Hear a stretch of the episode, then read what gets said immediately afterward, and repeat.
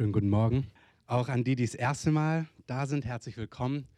Es ist uns echt ein Anliegen, dass es schön, wenn es euch gefällt hier, das ist gut, aber was mir wirklich wichtig ist für alle, die dazugehören, für alle, die das erste Mal da sind oder die ersten Male, dass wir wirklich eine Begegnung mit Gott haben und dass du, wenn du rausgehst, spürst, dass Jesus dir begegnet ist. Und heute Morgen beim, als ich mit Miri, mit meiner Frau hergefahren bin, da haben wir irgendwie gebetet auf der Fahrt und dann hatte ich ein Bild, das wollte ich auch noch weitergeben, weil das auch zum Lobpreis gepasst hat. Und so habe ich gesehen, es gibt eine Stelle, als Jesus gestorben und auferstanden ist, was wir jetzt bald ja feiern.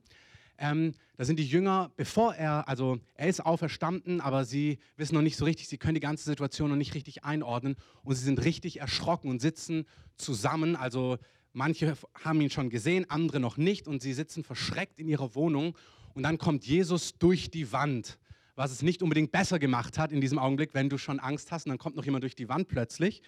Ähm, aber er spricht ihnen dann zu und sagt, hey, Friede mit euch. Und ich habe gesehen, was Jesus wirklich machen möchte bei Einzelnen von euch, ist, er möchte wie auch durch so eine bildliche Wand durchsteigen, die in deinem Herz ist und in dein Innerstes hineinsprechen, Friede.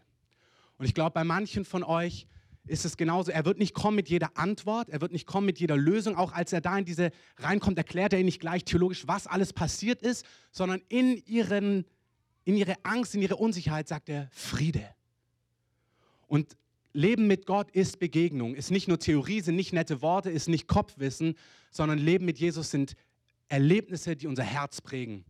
Und wenn dich das betrifft, nimm das mit die Woche, erwarte das, auch gerade wenn du spürst, oh, das fühlt sich an wie so eine Mauer. Irgendwie habe ich das Gefühl, da kommt Gottes Liebe oder das, was Gott mir geben will, nicht durch. Es ist eine Season, in der wir leben. Es ist eine Zeit, auch für uns als Gemeinde, wo wirklich Gott, dieses englische Wort gefällt mir einfach so, Encounter. Was wäre das deutsche Wort dafür? Begegnung? Okay. Encounter hört sich stylischer an, ähm, aber macht nichts, auch Begegnung ist gut. Jesus möchte dir begegnen und zwar richtig persönlich. Und damit möchte ich dich segnen. Und Herr, ich segne auch das Wort heute Morgen, dass du es lebendig machst, dass es in unsere Herzen hineingeht, dass wir hören, was du zu sagen hast und dass wir richtig erleben, wie du jetzt in der Predigt, aber auch in der laufenden Woche, wie du durch Wände hindurchkommst und zu unserem Herzen sprichst, dass du da, wo Unfrieden ist, wo Unruhe ist, echten Frieden hineinbringst. In Jesu Namen. Amen. Dürft gerne Amen sagen, dann ist es so sehr dynamisch, das ist gut.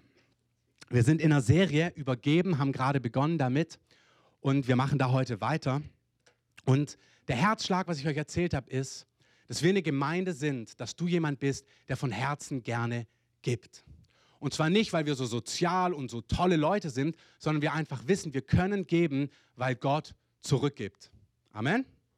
Amen. Gott ist ein Gott, der zurückgibt. Gott ist nicht jemand, das ganze Neue Testament, das ganze Alte Testament zeigt uns immer wieder die Dynamik, dass Gott auffordert zu geben, aber dass er sich nicht lumpen lässt, dass wir dann nicht mit weniger ähm, ähm, zurückbleiben, sondern dass er einfach ein großzügiger Gott ist. Und was er tun möchte, ist, die Serie ist nicht so sehr, wie kriegst du mehr, sondern wie kannst du mit ganzem Herzen ein fröhlicher Geber sein. Und wir haben darüber gesprochen, über verschiedene Geschichten. Ich habe euch erzählt vor zwei Wochen, dass Gott mich aufgefordert hat, damals diese 17 Euro, dieses Buch zu verschenken. Und es hat mich in der Phase damals richtig herausgefordert. Und kurz danach, zwei Stunden später im Gottesdienst, kommt ein Mann auf mich zu und drückt mir 50 Euro in die Hand. Ich habe gemerkt, das ist ja krass. Also Gott möchte, dass ich gebe mit ganzem Herzen. Er fordert mich heraus, das zu tun. Aber er beschenkt mich und unterm Strich bleibe ich nicht mit weniger zurück. Oder ich habe euch erzählt von diesem Pastor, der damals noch Missionar war, Evangelist umhergereist ist, er hat gepredigt in dem Gottesdienst, er bekommt ein Opfer, was ihn für, das, für den gesamten Monat versorgt, was er auch unbedingt gebraucht hat, weil es sein eigener einzigster Einsatz war. Er ist total froh, dass Gott so großzügig war, sitzt da, freut sich des Lebens, als plötzlich der Heilige Geist sagt, guck mal, gib mal den ganzen Scheck dem Missionar da drüben. Und er denkt sich, warte mal, du, du meinst ja wohl nicht mich, das ist ein Angriff, oder?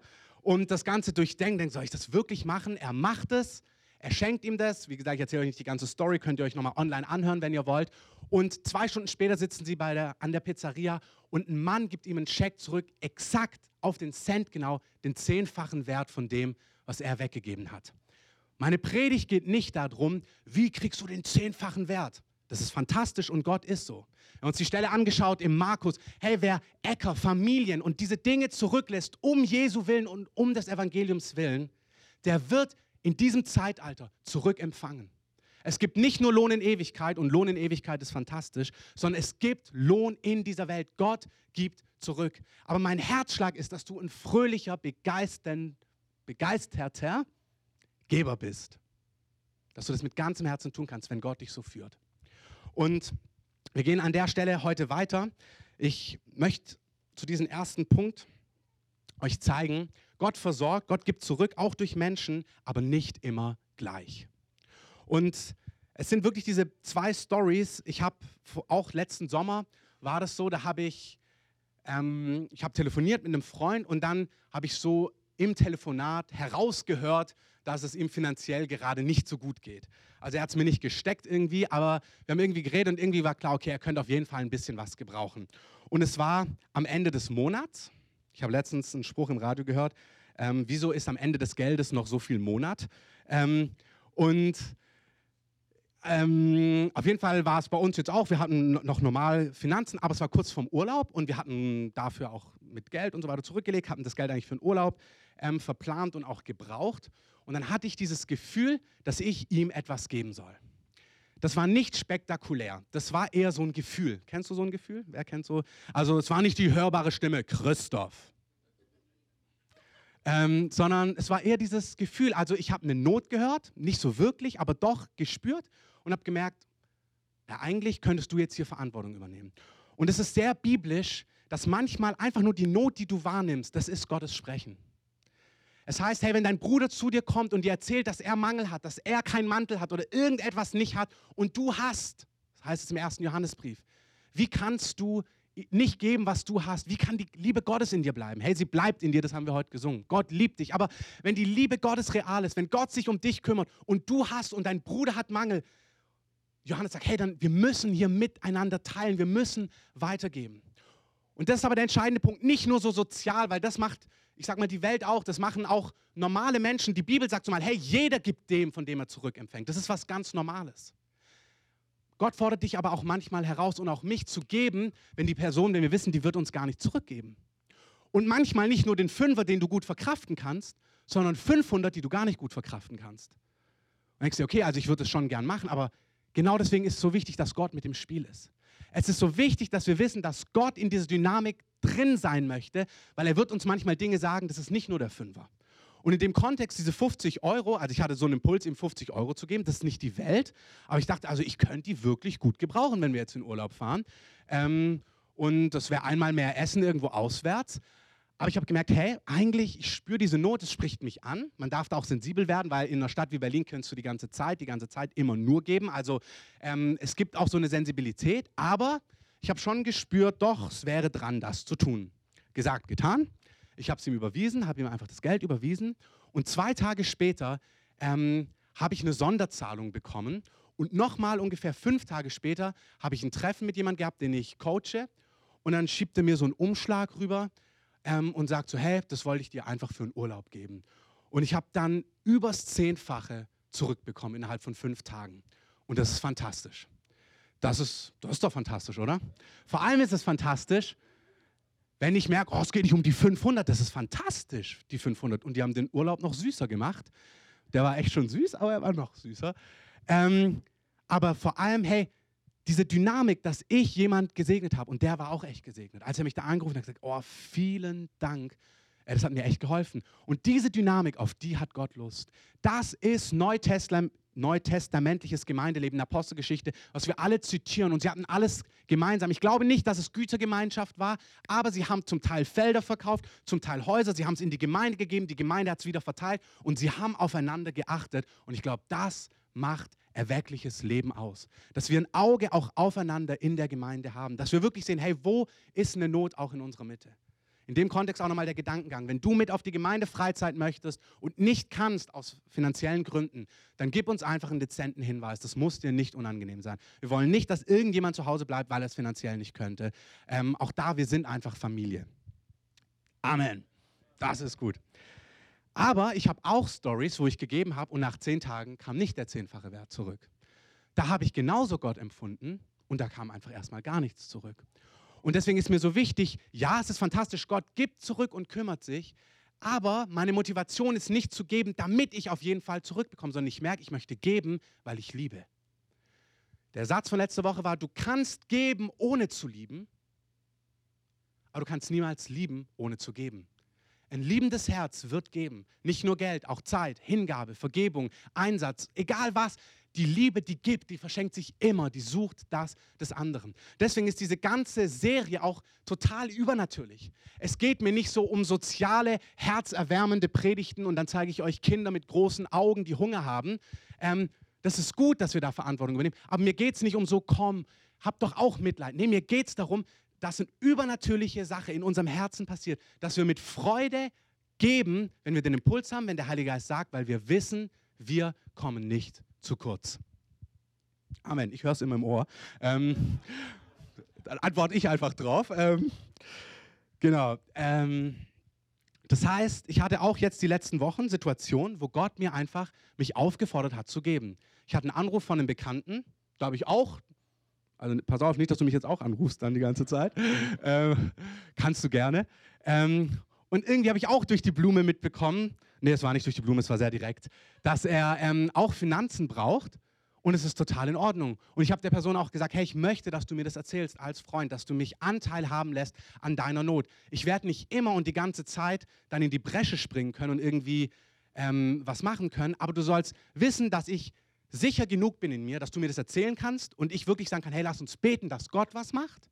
Und ich aber genauso sensibel bin zu hören, wenn Gott sagt, du bist die Antwort. Und das möchte ich auch dir. Ich möchte, dass wir einander auch mal was mitteilen können, ohne dass du unter Druck kommst, ey, das sagt er mir jetzt nur, weil er was will. Ähm, ja, vielleicht. Aber dass du so sensibel bist zu sagen, hey, komm, lass uns beten. Gott ist die Quelle, nicht ich und auch nicht du.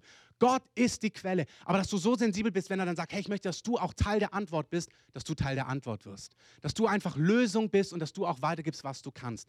Das ist eine unglaubliche Dynamik. Sei ruhig, Ruhe in Gott, wenn sowas kommt.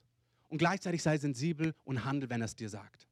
In dem Fall habe ich gemerkt, hey, ich möchte der Person was geben und wir haben der Person was überwiesen.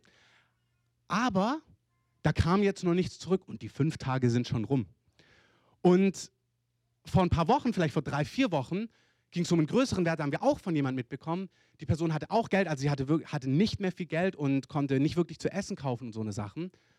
Ähm, aus verschiedenen Gründen, die zusammengekommen sind. Und dann war irgendwie klar, was soll, also ja, manchmal ist es wirklich nur dran zu beten, weil du merkst, nee, es ist nicht meine Verantwortung, sei da auch sensibel. Aber da haben wir gemerkt, nee, auf jeden Fall geben wir was, haben Geld abgehoben und haben der Person das in den Briefkasten geschmissen, dass sie einfach dieses Geld hat. Und es kam bisher auch noch nichts zurück. Und das ist jetzt wichtig. Das waren jetzt vielleicht diese letzten Werte, vielleicht bewegt sich um 150, 200, 300 Euro. Jetzt nicht die Welt. Und für jemanden, der viel Rücklagen hat, gar kein Problem. Für uns in unserer Situation, was, wie wir leben als Gemeindegründer und so weiter, war das gar nicht wenig. Und es ist jetzt nicht so, dass wir jetzt nicht essen, überhaupt nicht, aber gewisse Extras kann ich jetzt natürlich da nicht ausgeben, weil das habe ich weggegeben. Und das ist was, wo ich merke, dass Gott tatsächlich sowas auch zu dir und zu mir sagt. Dass er manchmal dir einen Impuls gibt und sagt, hey, ich möchte, dass du diese 50 Euro weitergibst und es vielleicht wirklich bedeutet, dass du, ähm, keine Ahnung, den Kinobesuch verschieben musst Wahrscheinlich machen 50 Euro bei dir nicht so viel aus. Vielleicht ist der Wert, dass Gott sagt, ich möchte, dass du die 500 weitergibst. Vielleicht ist der Wert bei dir, ich möchte, dass du die 2000 weitergibst. Und du merkst, also wenn ich die 2000 jetzt weitergebe, dann kann ich, wenn es nicht übermorgen in fünf Tagen zurückkommt, dann kann ich dieses und jenes gar nicht tun. Und es ist tatsächlich so, dass Gott manchmal auch so spricht. Also ich möchte euch die Stories erzählen, wo Gott gleich zurückgibt, weil er das macht. Und ich möchte dir aber genauso sagen, dass es sein kann, dass er nicht gleich zurückgibt und dann ist es trotzdem gut, auf den Heiligen Geist zu reagieren. Und mir ist auch wichtig, dass du weißt, dass du nicht komisch bist, wenn es nicht gleich zurückkommt. Meistens sagt man dann, also ich habe gegeben, der Pastor hat gesagt, nach fünf Tagen kam der zehnfache Wert auf einen Cent genau zurück. Bei mir kam gar nichts. Bei mir kam die nächste Heizkostenrechnung. Und dann denkst du, also irgendwas ist mit mir falsch. Also mir geht es manchmal so, denke ich mir, also irgendwie habe ich mir was anderes vorgestellt, Herr.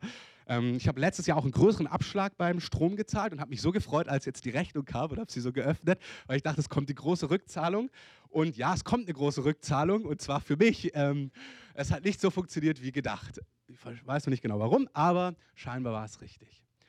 Ich möchte, dass wir im Herzen uns entscheiden, wenn der Heilige Geist uns zu uns spricht, wenn er möchte, dass wir geben, dass wir mit fröhlichem Herzen uns darauf einlassen. Er wird zurückgeben.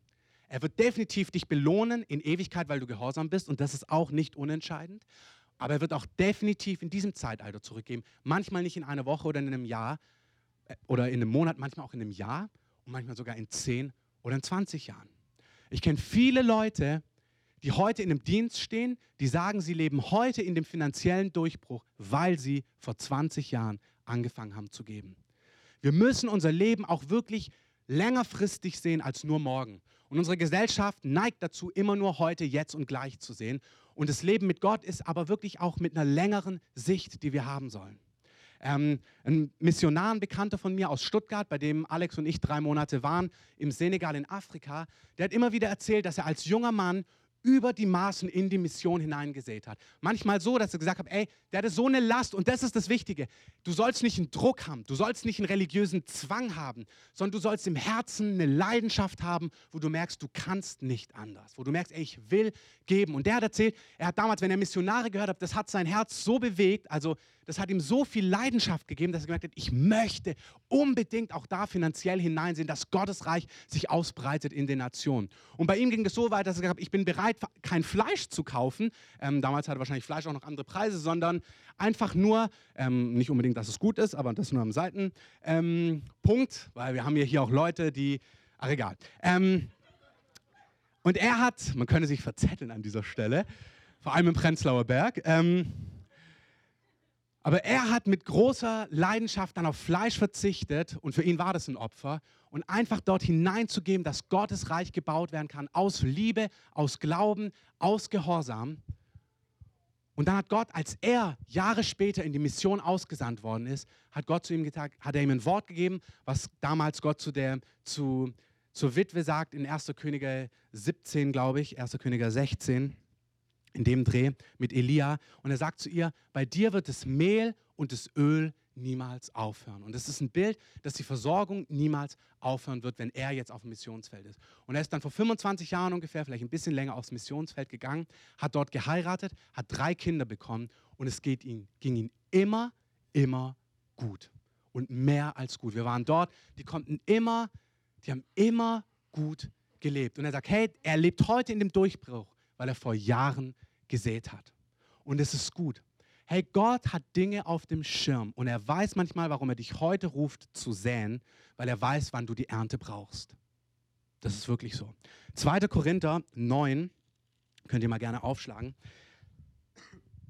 Da schreibt Paulus in dem Kontext Sammlung. Es geht konkret, dass sie für eine andere Gemeinde Geld sammeln. Also das ist das Thema dieser Bibelstelle. Hey, wir sammeln zusammen für diese andere Gemeinde. Und er sagt, ich bereite diese Sammlung vor, weil ich möchte nicht, dass wir irgendeine geizige Sammlung haben, sondern dass wir eine großzügige Sammlung haben. Und in dem Kontext schreibt er ihn dann im 2. Korinther 9, Vers 6, dies aber sage ich, wer sparsam sät, wird auch sparsam ernten.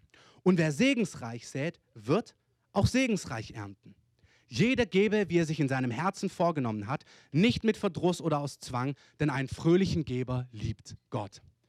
Ganz klar, nicht aus Zwang, nicht weil es jemand sagt, nicht weil es ein Pastor sagt, nicht weil du einen religiösen Druck hast und denkst, sonst liebt Gott mich nicht. Gott liebt dich mit allem, was er hat. Amen. Das ist ganz wichtig. Du kannst dir Gottes Liebe gar nicht verdienen. Der ist schon überzeugt von dir, wie man überzeugter nicht sein kann. Er liebt dich mit all seinem Herzen. Gott liebt dich nicht, wenn du gibst. Aber die Stelle sagt ganz klar, im Kontext Finanzen, hey, wir sammeln. Und ich möchte euch einfach sagen, wer segensreich geben wird für diese Sammlung, der wird segensreich ernten.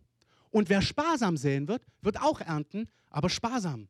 Was in der Natur, äh, in der, in der Landwirtschaft stimmt, stimmt auch hier im Geistlichen. Wenn du viel Samen rausballerst, wird mehr wachsen, wie wenn du nur einzelne Körnchen siehst. Hey, das soll dich nicht unter Zwang bringen, nicht unter Druck. Schau, wo dein Herz Freude hat und dann säe. Wenn du merkst, dein Herz hat immer nur beim Fünfer Freude, bitte Gott, wenn du mehr geben willst, dir mehr Freude zu geben. Dass du mit ganzem Herzen auch mal 50 geben kannst und auch mal 500, wie auch immer es aussieht. Und es ist gut, weil Gott weiß, wann du deine Ernte brauchst. Wirklich. Gott weiß, ich habe gerade ein Wort, ist lustig für dich, Dunja.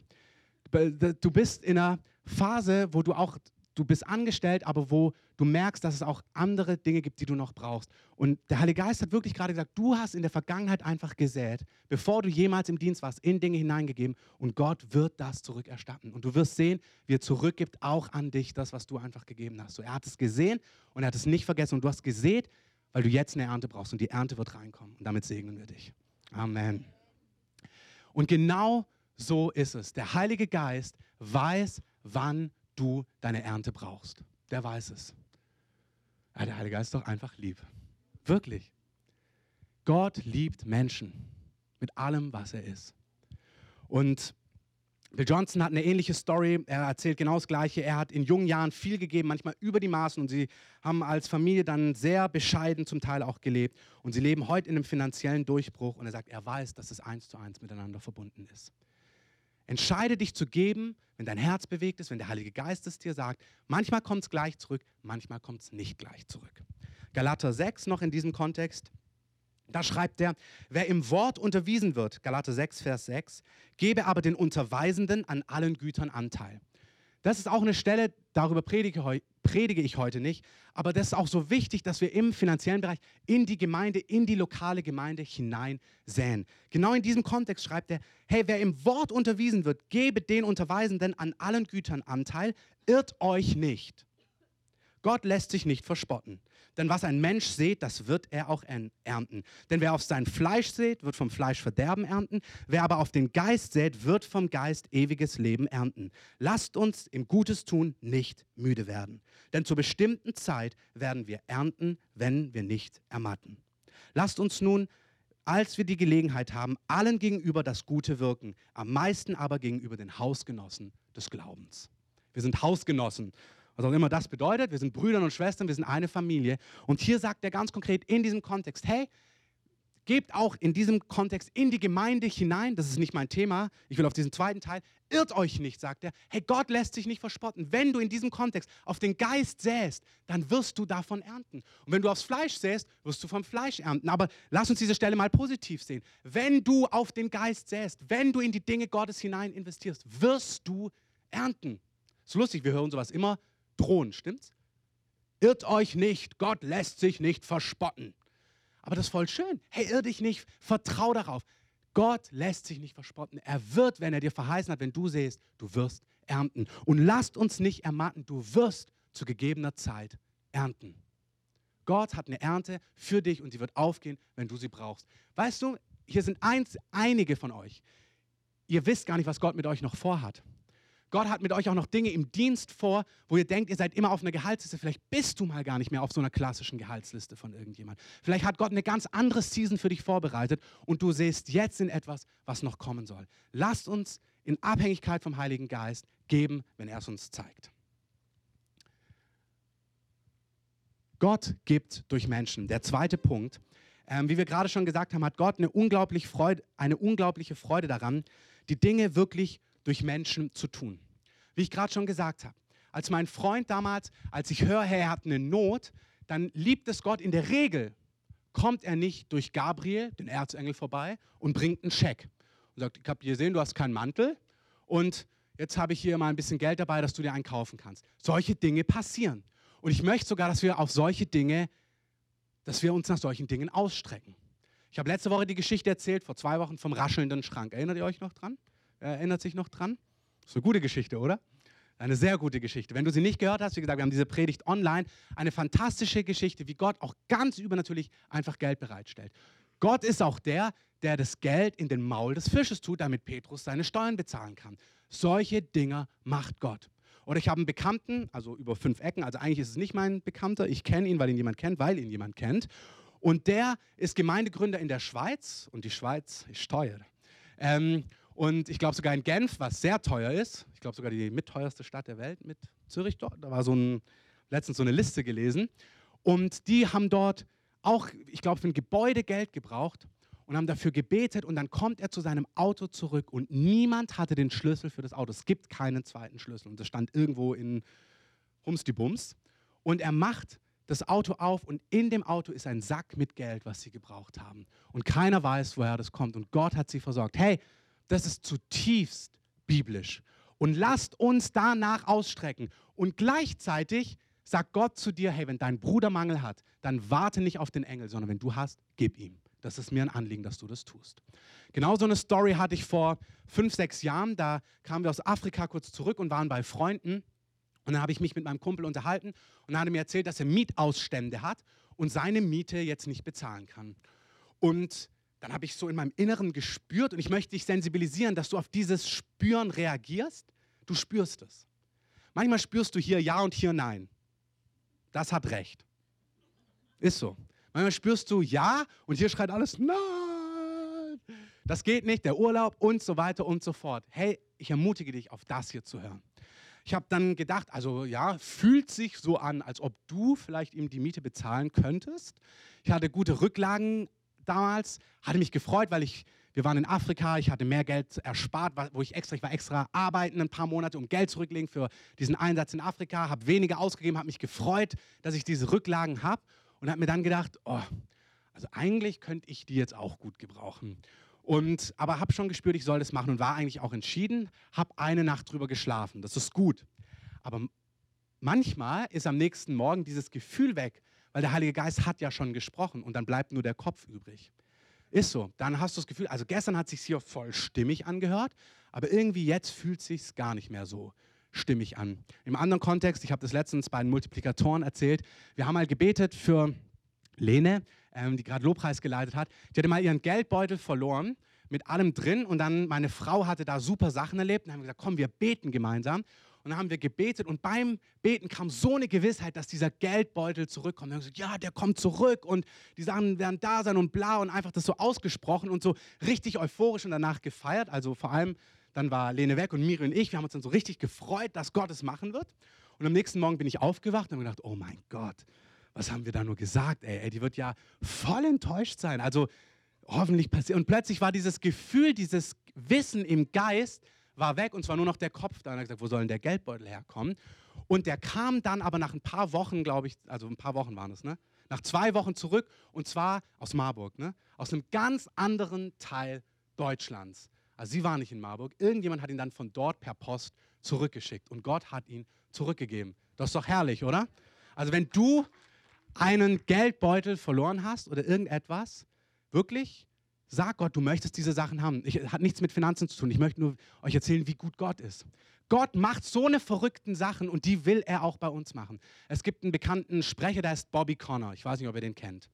Der hatte ein Lieblingsmesser, sein Lieblingsmesser. Und dieses Lieblingsmesser, was er schon jahrelang hatte, hat er verloren. Und er ist dann im Hotel und merkt, oh, ich habe das Messer irgendwo verloren, packt den Koffer auch alles so auf dem Bett und merkt, es ist wirklich nicht da. Und dann sagt er, ey Gott, I want my knife back. Das heißt, ich möchte mein Messer zurück. In dem Augenblick macht es und es fällt aus dem Nichts auf sein Bett. Und du kannst jetzt schauen, was das mit dir macht.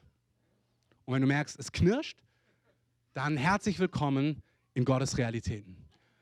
Gott möchte solche Sachen machen, auch in Deutschland. Und unser Kopf muss kleiner werden und unser Herz größer. Das ist einfach so. Der ganze Bereich braucht ein großes Herz und einen kleinen Kopf. Und ich bin nicht gegen verantwortliches Handeln, gegen Haushalterschaft. Überhaupt nicht. Das ist nicht mein Thema. Ähm, aber so ein Messer, dass es aus dem Nichts wieder runterfällt. Ich bete mal ganz kurz. Heiliger Geist, das ist, was wir begehren. Wir wollen Verantwortung übernehmen so, aber du bist ein übernatürlicher Gott. Und du hast dich nicht verändert. Du bist damals auf Hochzeiten gegangen und hast einfach Wasser zu Wein gemacht, weil es dir ein Anliegen war. Das war kein großes prophetisches Zeichen. Das war einfach deine Liebe, die Party zu retten. Und so bist du. Und es ist für dich kein Problem, ein Messer aus dem Nichts fallen zu lassen, Geldbeutel, die wir verloren haben, zurückzubringen und auch andere Dinge, die verschwunden sind, wieder zurückzubringen. Und ich möchte uns segnen, dass Dinge, die verloren gegangen sind, auch bei uns aus der Gemeinde, dass sie einfach irgendwie zurückkommen auf ganz ungewöhnliche Art und Weise. Herr, dieses Gebet ist ein Risiko, weil das kann keiner von uns machen. Das sind so Gebete, wo nur du es machst oder du machst es halt nicht und dann passiert es auch nicht. Und wir wollen auch gar keine Stories machen, irgendwie das hinbiegen. Wir wollen erleben, dass du so real bist in unserer Mitte, dass jeder weiß, ey, das war Gott. Das ist nicht irgendwie nett gebogen und geschoben und dann passt die Geschichte, sondern Gott hat es gemacht. Und Heiliger Geist, wir geben dir einfach Raum in unserer Gemeinde, solche Dinge zu wirken und uns zu begeistern, wie herrlich und wie kostbar du bist. Ganz losgelöst von diesen Stories bist du herrlich und kostbar und wir lieben dich. Und alles, was wir sind, gehört dir. Aber wir danken dir, dass sowas auch Platz hat in deinem Herzen. Und das wollen wir auch. Amen. Amen. Ähm, Mietausstand. Mein Kopf hat am nächsten Morgen Nein gesagt. Und gesagt, jetzt muss ich nur mal drüber schauen, ob das wirklich der Herr war. Ähm, und bin dann S-Bahn oder U-Bahn gefahren und habe gelesen und habe zufälligerweise genau diese Stellen gefunden. In Sprüche heißt es das gleiche wie in 1. Johannes. Hey, wenn dein Bruder Mangel hat und du hast, hey, gib ihm. Das war die Ansage. Okay, gib ihm, mache ich. Hab ihm gegeben und du merkst, Gott ist dieser Not begegnet durch einen Menschen. Das macht Gott so.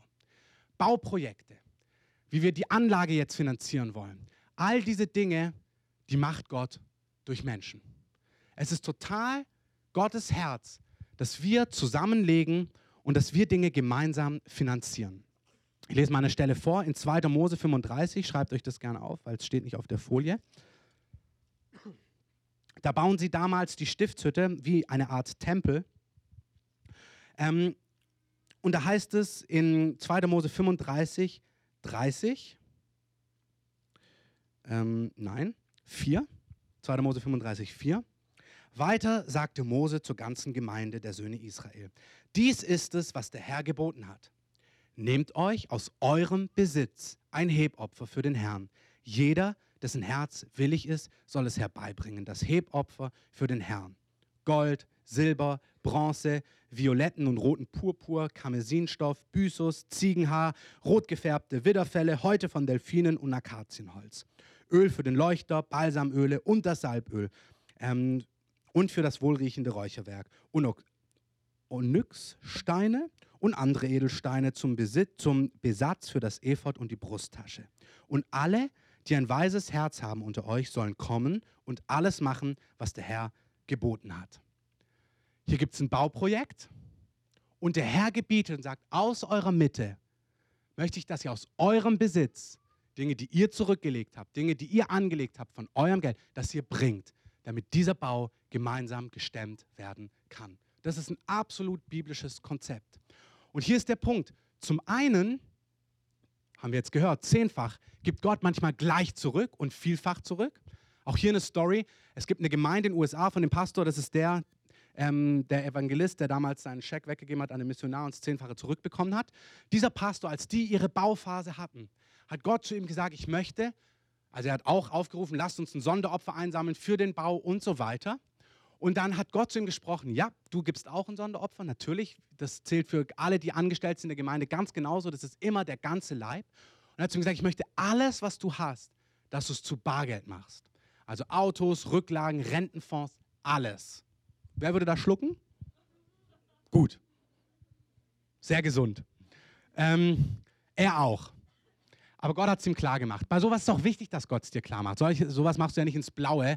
Aber hey, renn nicht weg, wenn du so. Also unsere Nation, äh, unser Gefühl ist ja, das ist nicht Gott, das ist der Teufel.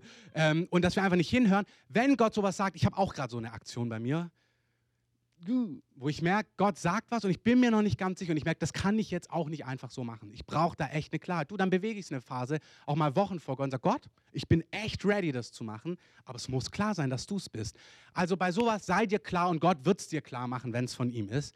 Ihm war es klar, er hat alles zu Bargeld gemacht, was sie über Jahre zurückgelegt haben, hat das komplette Geld, Geld zusammengelegt für den Bau ihres Gemeindezentrums und über das nächste Jahr hat Gott ihnen alles zurückgegeben und mehr, was sie in Jahren angelegt haben an Rücklagen und so weiter. Das ist doch fantastisch.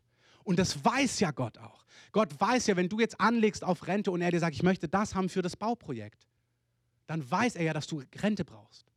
Also Gott ist ja nicht doof. Na wirklich. Der weiß ja, dass du das dann brauchst. Und er möchte von Herzen gern zurückgeben. Es gibt eine Story von, die meisten von euch werden Arne Elsen kennen mittlerweile. Das ist ein Arzt aus Hamburg, ähm, Diabetesarzt, in dessen Praxis Hunderte, wahrscheinlich Tausende geheilt werden. Ähm, und der hat auch eine coole Story in seiner Anfangszeit mit Gott erlebt. 2003 bei der PEC hat Gott zu ihm gesagt, ähm, er hat eine Stimme gehört und hat sich umgedreht, weil er dachte, jemand hat es zu ihm gesagt. Dann hat er gesagt, okay, dann war es wohl der Herr. Der ist da sehr einfach, das finde ich sehr gut. Ich glaube, es waren 2000 Euro. Und er soll diese 2000 Euro spenden für die PEC, für diese Konferenz.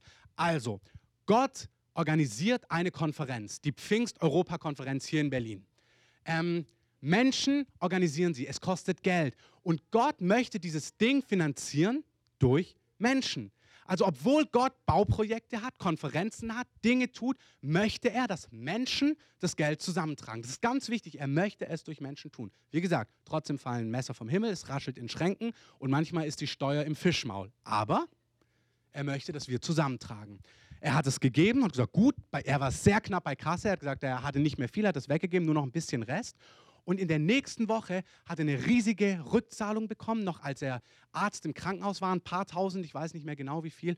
Und danach haben sie von den Krankenkassen, wurden sie angeschrieben, ob sie so ähm, Untersuchungen mit Diabetes krank machen können mit einem Medikament und du hast dann pro Patient so und so viel bekommen, gar nicht so viel und normalerweise hättest du nur eine Handvoll Patienten gehabt und ich glaube, sie haben fast 100 bekommen und sie haben so viel Geld in der nächsten Woche zurückbekommen, dass dann sein Kommentar war, den fand ich sehr gut, also Gott, wenn du wieder mal was brauchst, sag Bescheid. Fand ich gut. Gott gibt nicht immer gleich zurück, ist auch wichtig und dann bist du kein komischer Vogel. Dann ist auch alles in Ordnung und wenn irgendwas komisch wäre, wird es Gott dir sagen. Gott wird dich nicht im Dunkeln lassen, wenn irgendwas noch zwischen dir und deinem Segen steht. Amen. Das ist auch wichtig. Manchmal ist ja noch was, aber dann sagt er es dir. Auf jeden Fall baut Gott, nimmt er uns zusammen, dass wir zusammenlegen. Ähm, was wir gemacht haben mit der Technik ist genau das Gleiche. Wir sagen, hey, wir wollen, wir investieren 3,8 in das neue Equipment, was wir als Gemeinde brauchen, damit wir im Lobpreis soundmäßig weitergehen können. 1,9 haben wir zurückgelegt, 1,9 brauchen wir. Und wir haben empfunden, dass Gott sagt, sammelt das aus eurer Mitte zusammen. Ähm, und es ist total gut. Und ich habe hier geschrieben, gib in Maßen und gib über die Maßen. Das heißt, manchmal hörst du das und merkst, naja, ein 20 kann ich auch mit reingeben. Das ist gut. Und erwarte, dass Gott zurückgibt. Gib bewusst. Also solche Dinge, die schweißen uns zusammen als Freunde, als Gemeinde, als Familie. Aber gib auch bewusst. Mach es nicht einfach nur so und gib es einfach so daher, sondern wenn du dann was reinlegst, gib es bewusst und erwarte, dass der Herr zurückgibt. Eine Sache möchte ich noch sagen zu dem Schweiß zusammen. Wir hatten letztens eine Story, da hat auch jemand einen Impuls gehabt, dass er jemand aus unserer Mitte Geld schenken soll. Und er hat es dann gemacht, hatte selber nicht viel. Und die Person war so berührt davon und die hatte noch einen Gast dabei und der Gast hat es mitbekommen und es hat die beiden dann so begeistert, das hat dann wiederum den Geber so begeistert. Und als er das dann uns erzählt hat, hat uns das so begeistert und nach 2. Korinther 9, was wir gerade vorhin gelesen haben, soll es genauso sein. Es soll uns zusammenschweißen, es soll eine Dynamik stattfinden, wo wir erstaunt sind, wie Gott das Ganze macht und alle preisen Gott am Ende, weil sie denken, ist ja fantastisch. Also er preist Gott, weil sein Impuls von Gott war, er preist Gott, weil er zurückbekommt, sie preist Gott, weil sie Geld bekommen hat und sich gerade entschieden hatte, auch regelmäßig den Zehnten zu geben. Der Gast preist Gott, vielleicht noch nicht ganz, weil er noch gar nicht weiß, dass es Gott so gibt, aber er ist erstaunt, was Gott so alles macht. Und alle, und als sie die Story uns erzählen, preisen wir nochmal Gott, weil du merkst, ist ja fantastisch, wie Gott es zusammenschweißt. Ich möchte noch einen Punkt, eine Geschichte dazu sagen. Ähm, das, dann sind wir am letzten Punkt hier. Unser Team, was nach Malawi geht, wo wir nächste Woche sammeln werden, ähm, die haben auch sich entschieden, sie fliegen gemeinsam nach Malawi und sie haben auch gesagt, wir wollen hören, ob sie als Einzelne Geld bekommen sollen oder ob sie auch Geld geben sollen. Und dann hat in dem Team eine Dynamik angefangen, dass die eine Person merkt, naja, ich sollte der anderen Person ähm, von meinem Ersparten das Letzte geben, dann habe ich aber nichts mehr. Also gibt sie der Person den Wert X und jetzt braucht sie selber das Geld für die Flüge. Dann sagt Gott zu der anderen Person, also ich habe aber, Gott hat zu mir gesprochen, dass ich dir diesen Wert geben soll. Und die Person gibt es jetzt ihr wieder zurück. Damit dann die dritte Person im Team gesagt hat, also ich würde dann der anderen Person, die jetzt nichts hat, und ihr könnt euch jetzt aus, versuchen rauszufinden, wer wer ist, ähm, den ganzen Rest dann wieder geben, falls das Geld nicht irgendwie anders reinkommt. Und Gott, also die eine gibt der, dann hat Jan, ja, und ich soll dir geben, und die nächste gibt dann der Person. Und denkst du, naja, hätte man auch einfacher machen können irgendwie. Ähm, aber so handelt Gott. Und das schweißt zusammen. Und manchmal sind es einfach die, dass du sagst, naja, ich fliege nach Malawi, nur als Beispiel, der Flug kostet 1000 Euro.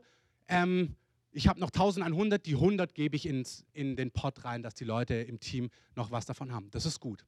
Wir sammeln für eine Technik und du sagst, du, ein 20 gebe ich rein, in Maßen. Das ist gut. Gib ihn bewusst und erwarte, dass Gott zurückgibt. Aber ich glaube, dass es Projekte gibt, wo die Ressourcen in unserer Mitte sind. Und ich glaube, es ist manchmal so, dass wenn wir alle in Maßen geben, also das, was irgendwie jetzt halt noch da ist, ein Zwanni, ein Fünfer, ein Fuffi, und wie gesagt, mir geht es jetzt nicht um uns, es geht mir insgesamt und allgemein, egal in welcher Gemeinde du bist und für alle Jahre und egal in welchem Kontext, es geht mir nicht gerade um was Konkretes, sondern es geht mir um eine allgemeine Wahrheit. Ich glaube, wenn wir so ein Projekt haben, dass Gott dafür gesorgt hat, dass das Geld aus unserer Mitte zusammenkommt. Und deswegen glaube ich, dass er zu manchen sprechen wird, gib über die Maßen. Gib nicht den Fuffi, den du eh geben könntest, sondern gib die 500, die du eigentlich dafür zurückgelegt hast. Und ich glaube, das ist wichtig, dass wir darauf reagieren lernen. Gott wird zurückgeben. Nicht immer gleich, aber er wird zurückgeben. Hier wird es auch übernatürlich. Weil, was ist, wenn du mit den 500 tatsächlich dann nicht in Urlaub fährst? Da merkst du, da wird so ein Momentum, da wird es wirklich übernatürlich. Und solche Sachen macht Gott auch tatsächlich. Und ich möchte, dass wir bereit sind, dass Gott uns mit in dieses Abenteuer hineinnimmt. In der Bauphase von der Gemeinde auf dem Weg hatte ich mich gefreut. Also kann jemand sich vorstellen, dass es enttäuschend ist, wenn du nicht in Urlaub fährst?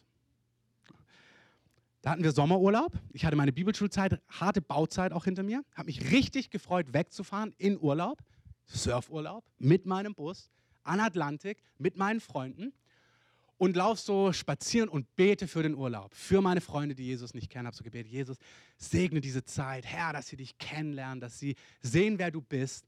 Und plötzlich empfinde ich, dass der Heilige Geist sagt, ich möchte, dass du in Berlin bleibst. Ho, weiche zurück.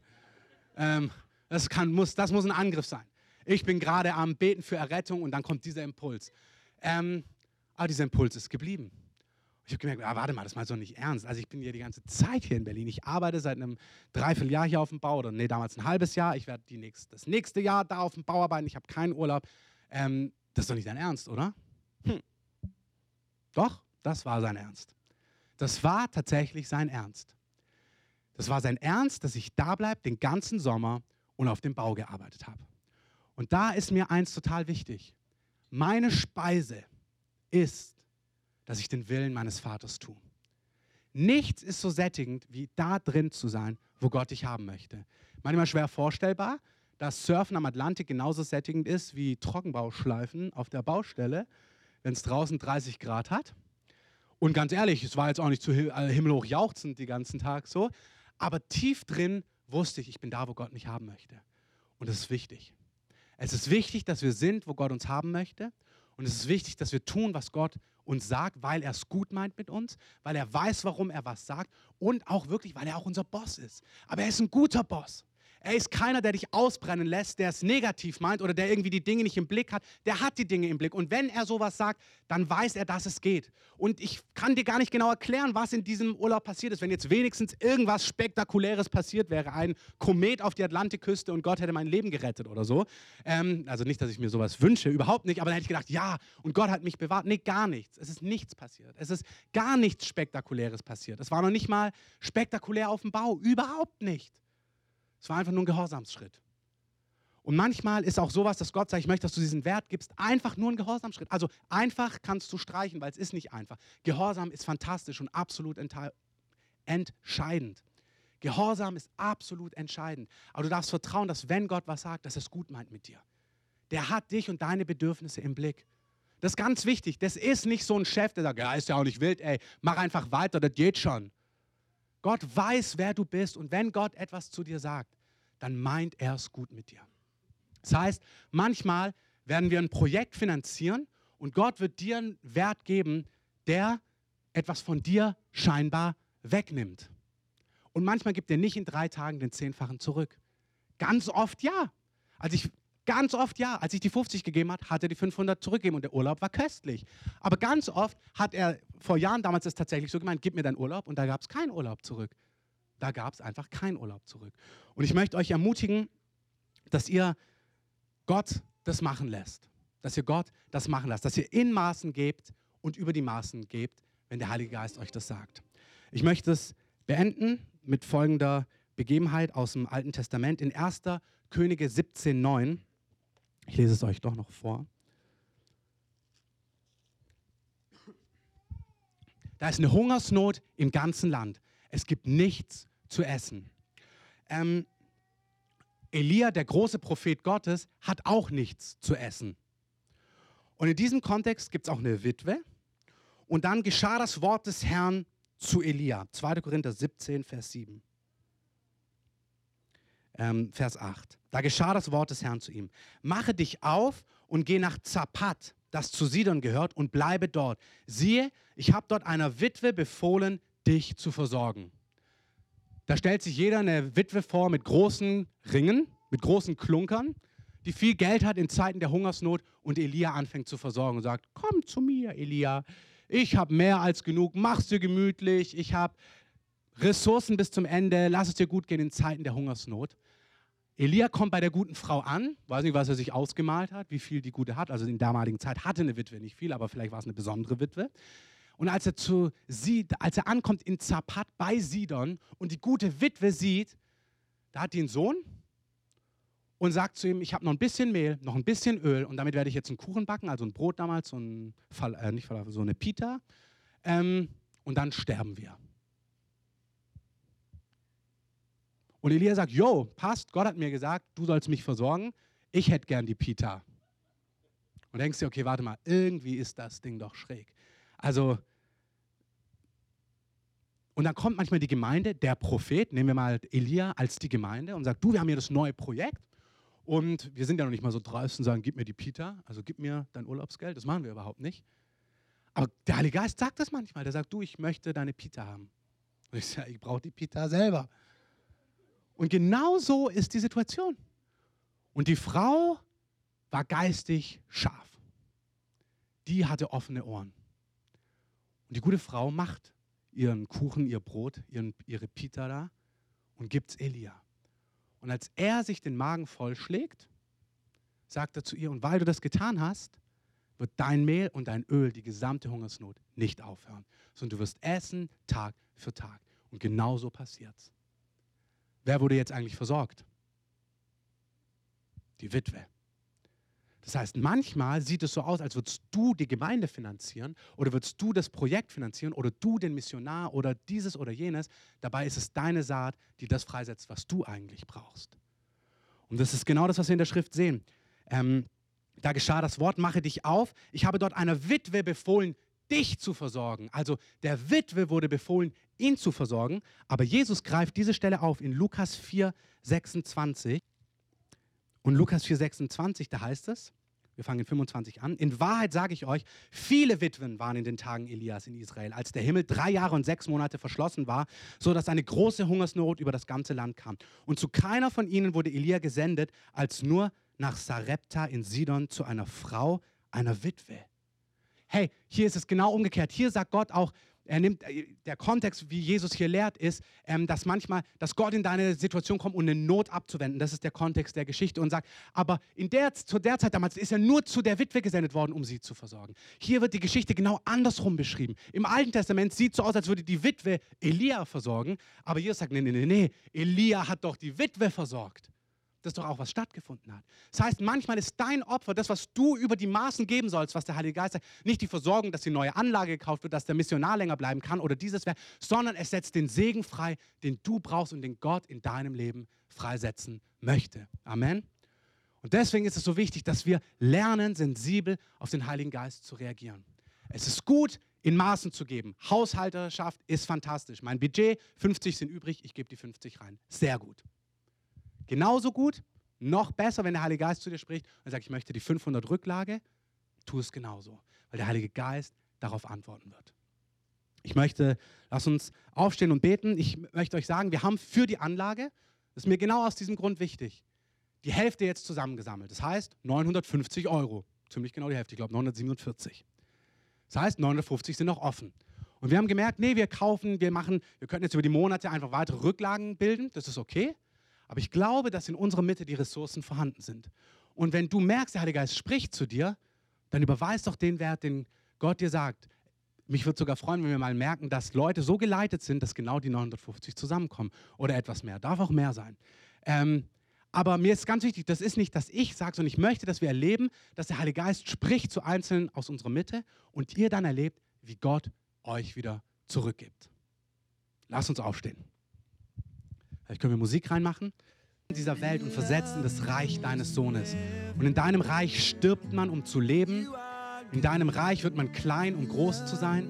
In deinem Reich ist der Größte, der größte Diener. In deinem Reich waschen Könige Füße. Und in deinem Reich gibt man, um zu empfangen. In deinem Reich hört man, wo man andere beschenken kann, um von dir versorgt und beschenkt zu werden. Und das ist sowas von übernatürlich. Und ich bete, dass alles Konstrukt, wo, das, wo wir versuchen, das natürlich zu machen, dass du das wie wegnimmst von der Gemeinde. Dass du wie dieses Bollwerk wegnimmst von unseren Köpfen, wo wir versuchen, das im Natürlichen zu greifen. Und dass du uns eine Offenbarung ins Herz gibst. Dass es was mit einer lebendigen Beziehung, mit einem realen Gott zu tun hat, der real zu uns spricht, in Details und auf das reagiert, was er uns sagt. Jesus, du sagst zu der Witwe, gib das weg Du hast Elia zu ihr gesendet, weil du sie gesehen hast. Du hast ihr Gebet gehört. Du hast gesehen, dass sie nur noch ein bisschen Mehl und ein bisschen Öl hatte. Und du hast gesagt, ich werde dich versorgen. Und gleichzeitig hast du zu Elia gesagt, Elia, ich habe auch jemanden, der dir heute deinen Hunger stillen wird. Geh zu der Witwe, die wird dir Brot machen. Und so schweißt du uns zusammen als eine dynamische Gemeinschaft im Geiste, wo wir in Abhängigkeit von dir füreinander Verantwortung übernehmen wo wir fröhliche Geber sind, die Menschen beschenken, die in dein Reich hinein investieren und erleben, wie du zurückgibst. Manchmal gleich und manchmal später. Aber du sagst, es ist niemand, der Äcker und Häuser und Eltern und Schwestern und Brüder verlässt und in diesem Zeitalter nicht hundertfach zurückbekommt. Sagen, Herr, das ist die Wahrheit. Geist Gottes, ich lade dich jetzt ein, dass du kommst über die Gemeinde. Herr, lage dich auf uns allen und bring das in unser Herz hinein. Komm mit dieser Offenbarung, mit dieser Dynamik, mit diesem Abenteuer, mit dieser Freude, dass es in uns kitzelt. Ich merke dass Der Heilige Geist, der will nicht, dass du denkst, oh, das ist ja an, sondern in dir soll es kitzeln, dass du denkst, Gott, gib mir endlich mal so einen Impuls. Ich will auch einen haben. Machen wir das mal ganz ehrlich. Macht ruhig die Augen zu. Wer möchte solche Impulse haben, wo Gott zu dir sagt, wo du geben sollst, dass du einfach in so eine Dynamik, hebt mal die Hände richtig hoch, dass man sie einfach so sieht. Sage, ich möchte von dir so gebraucht werden, Gott. Heiliger Geist, du siehst es. Ich bete, dass du zu, zu denjenigen sprichst. Zeig ihnen, wie du sie gebrauchen möchtest. Herr, sprich deutlich, dass sie wissen, dass es du bist und führe sie durch den Prozess durch. Erbaue sie im Glauben, stärke sie im Glauben, dass sie sehen, wie treu du bist und wie du sie gemeint hast. Herr, wir sagen, das soll ein Erfolgserlebnis sein. Wir sollen richtig erleben, wie du uns als Vater in den Bereich Finanzen mit hineinnimmst. Oh Herr, wir preisen dich. Wir preisen dich, dass du dein Reich aufbaust in Zusammenarbeit mit uns.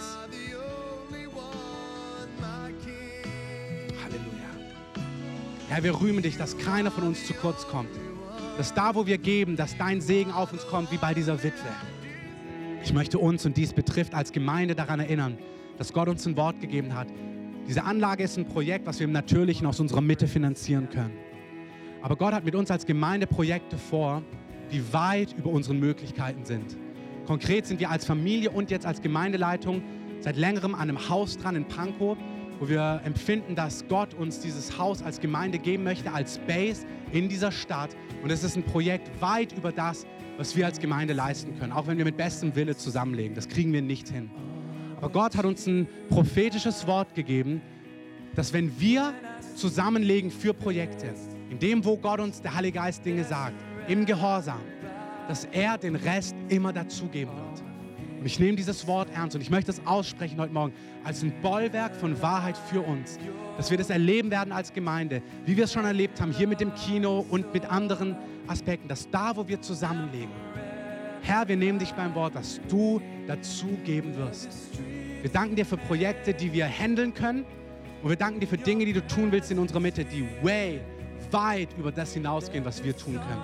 Und dass du derjenige sein wirst, der alle Ehre bekommt dem die Ehre gegeben wird, wo jeder weiß, das hat Gott gemacht, das hat Gott möglich gemacht. Alle Ehre dem Lamm. Nimm uns in diese Abenteuer mit hinein. Nimm uns in diese Abenteuer mit hinein. Bitte den Heiligen Geist, dir zu zeigen, was er heute zu dir sagt. Welcher Punkt für dich wichtig war. Sag, Heiliger Geist, sprich zu mir. Sag mir, was für mich wichtig ist. Ich versiegle das Wort. Ich segne es, dass es Frucht bringt und ich möchte zum Abschluss einfach noch diejenigen ansprechen, wenn du das erste Mal heute hier bist oder auch schon öfters und du keine lebendige Beziehung zu diesem Gott hast, aber du jetzt spürst, dass er da ist, du spürst seine Gegenwart, dann sollst du wissen, dass der Herr dich ruft. Du bist nicht aus Zufall hier heute. Du bist auch nicht hier, weil hier eine Gemeinde ist, sondern du bist hier, weil Gott hier ist und weil Gott dich liebt. Und weil Gott möchte, dass du weißt, dass er für dich sein Leben gegeben hat am Kreuz. Dass er deine Schuld bezahlt hat, dass er gestorben ist und auferstanden ist. Und der Römerbrief sagt, dass das Wort, das wir predigen, dass wenn wir in unserem Mund, mit unserem Mund Jesus als Herrn bekennen und in unserem Herzen glauben, dass Gott ihn aus den Toten auferweckt hat, dann werden wir errettet. Und heute gibt Gott ewiges Leben. Und wenn du spürst jetzt in deinem Herzen, ist wieder genau der Punkt, im Herzen, nicht im Kopf, wenn dein Herz spürt, ja, ich weiß, das stimmt, du bist gestorben und du lebst jetzt und du dieses ewige Leben haben möchtest, dann kannst du heute dein Leben Jesus geben. Und dann möchte ich einfach hier nach vorne links einladen. Wir beten hier gleich vorne. Und wenn du einfach ja möchtest, komm hier nach vorne und dann beten wir gemeinsam und dann wird Gott heute Dinge in deinem Leben neu machen. Auch für andere, wenn ihr eine Not habt, wenn ihr Heilung braucht, wenn ihr irgendwas habt, was euch beschäftigt, kommt gern hier nach vorne, wir beten für euch. Und euch andere, euch segne ich wirklich mit dem Frieden Gottes, mit der Freude Gottes, mit dem Segen Gottes, dass ihr erlebt, dass Gott zurückgibt, wo ihr gebt und dass einfach Gottes Schutz auf euch ist, die ganze Woche in Jesu Namen. Amen. Lasst uns gemeinsam Amen sagen. Amen. Amen. Ihr könnt gern hier noch sitzen bleiben, draußen Tee oder Kaffee trinken, uns ansprechen, wenn ihr Fragen habt. Euch anmelden gerne für die Gemeindefreizeit oder gern hier vorne zum Gebet kommen. Wenn die Beter gerade nach vorne kommen würden, das wäre super.